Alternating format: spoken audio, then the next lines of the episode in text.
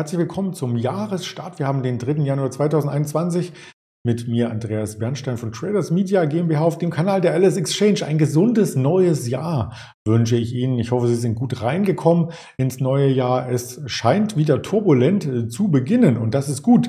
Gut auch für Anleger, dass es erst einmal auf der Oberseite die Bewegung gibt. Das schauen wir uns gleich an und natürlich auch auf die asiatischen Märkte. Da gibt es nämlich News und vielleicht auch auf ein, zwei Branchen, die wir hier genauer erörtern möchten.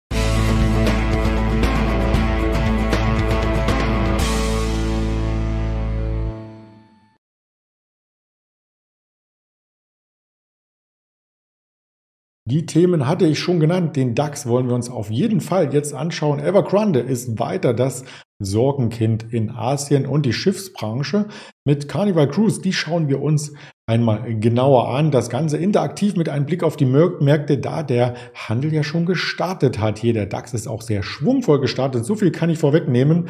Das kommt auch unter anderem vom positiven Sentiment aus den USA. Das hat sich weiter aufgehellt. Wir haben dann zum 31. Dezember und da hat die Wall Street ein bisschen länger gehandelt als der DAX. Da war ja in der Tat schon am Donnerstag 14 Uhr Schluss noch einmal einen Zahn zulegen können. Der S&P 500 war ja in der letzten Handelswoche des Jahres 2021 mit einem neuen Rekordhoch ähm, beseelt gewesen. Also da kann der DAX sich nochmal eine Scheibe abschneiden. Das hat der DAX nicht geschafft. Er hat eher ein wenig konsolidiert an den letzten beiden Handelstagen. Und da sehen wir hier, wir sind auf das Ausbruchsniveau, die 15.800 nochmal zurückgelaufen am Mittwoch und Donnerstag, ja, der halbe Handelstag.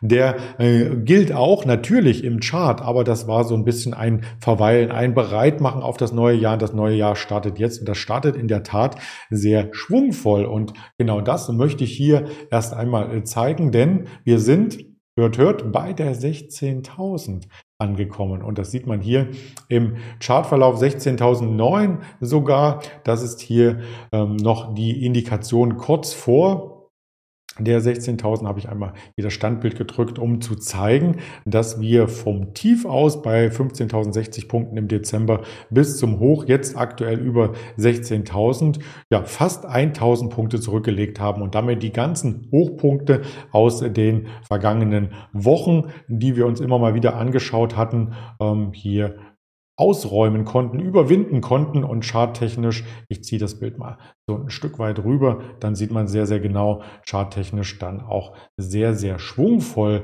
in die neue Woche, in den neuen Monat, in das neue Handelsjahr, so muss man das sagen, ähm, starten können. Also diese erste Kerze, die wir gesehen haben bisher, die verheißt, ähm, dass es richtig schwungvoll losgeht. Das muss natürlich nichts heißen für das Gesamtjahr, ähm, weil insbesondere in Asien die Kurse gar nicht so gut waren. Wir waren leicht im Minus. Wir hatten auch jetzt die US-Futures noch leicht im Minus, der Hang Seng wieder im Minus und das hat einen Grund.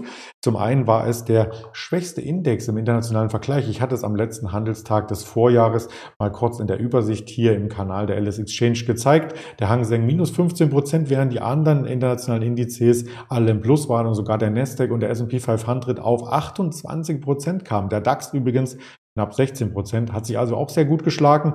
Ähm, China eben nicht. Und aus China gibt es auch weitere Meldungen, die heute Morgen so ein bisschen zum Nachdenken anregen. Das ist Evergrande. Da ist der Handel ausgesetzt. Ähm, ja, das chinesische Immobilienunternehmen ist mit 300 Milliarden Dollar verschuldet.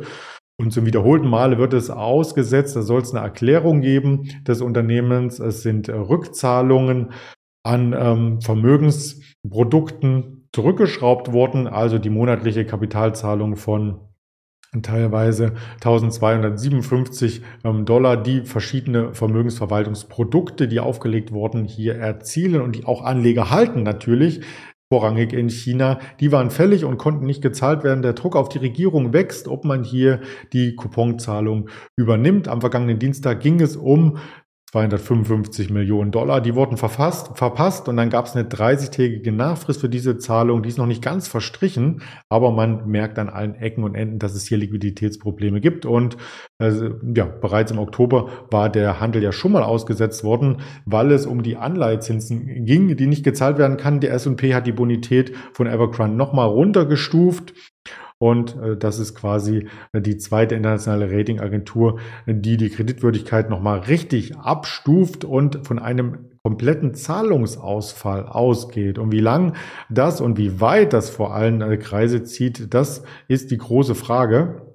Hier ging ja auch der Umsatz von verkauften Eigenheimen dann in China ähm, zurück. Also das legt sich nicht nur auf die ganze Branche, sondern aufs ganze Land und könnte auch international zu Verflechtungen und Verstrickungen führen. Den Chart habe ich auch mitgebracht. Er ist ausgesetzt, da gibt es nichts Aktuelles, ganz klar. Aber 16 Cent äh, standen hier zum Abschluss des letzten Jahres auf der Kursliste. Und wenn man sich die Kurse anschaut, die es noch dann ein halbes Jahr beziehungsweise ein Jahr zuvor gab, um die drei Euro, ja, dann ist das schon eine richtige Bruchlandung. Anders kann man das Ganze hier äh, sich nicht erklären bzw. kommentieren.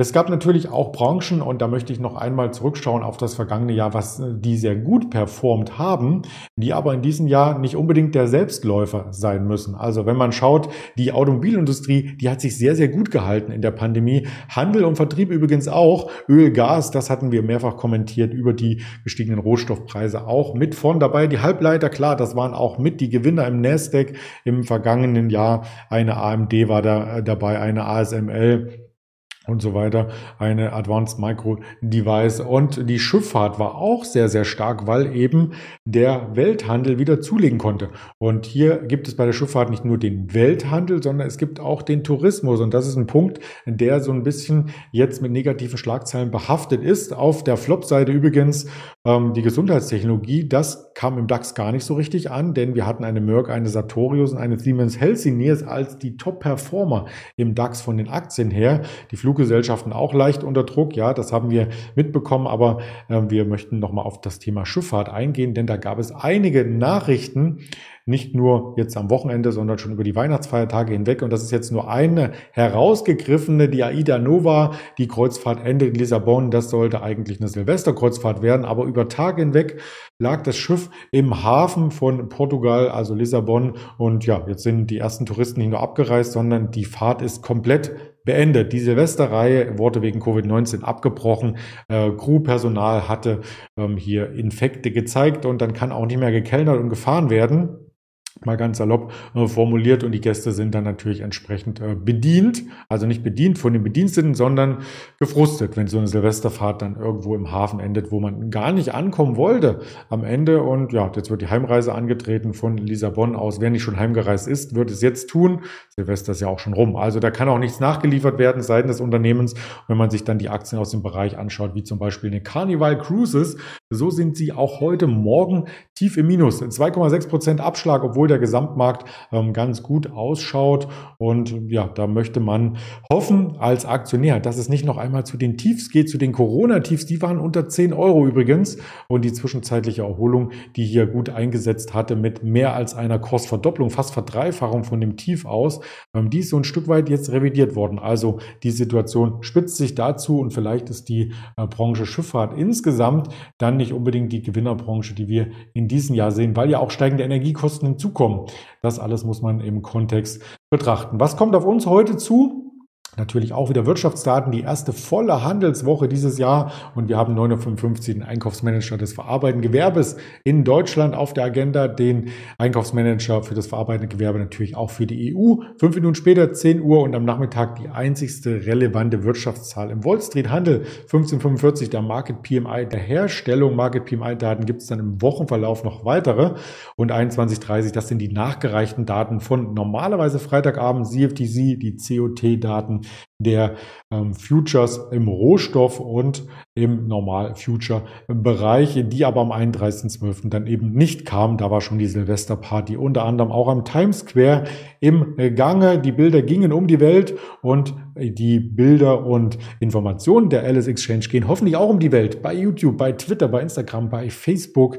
Da freue ich mich dann auch auf die weiteren Interviews in dieser Woche die wir dann als Hörvariante bei dieser Spotify Apple Podcast zur Verfügung stellen. In diesem Sinne hoffe ich, dass Sie gut in das Jahr gestartet sind. Der DAX tut es auf alle Fälle und tun Sie es dem gleich. Bleiben Sie fit, gesund und engagiert. Alles Gute, Ihr Andreas Bernstein.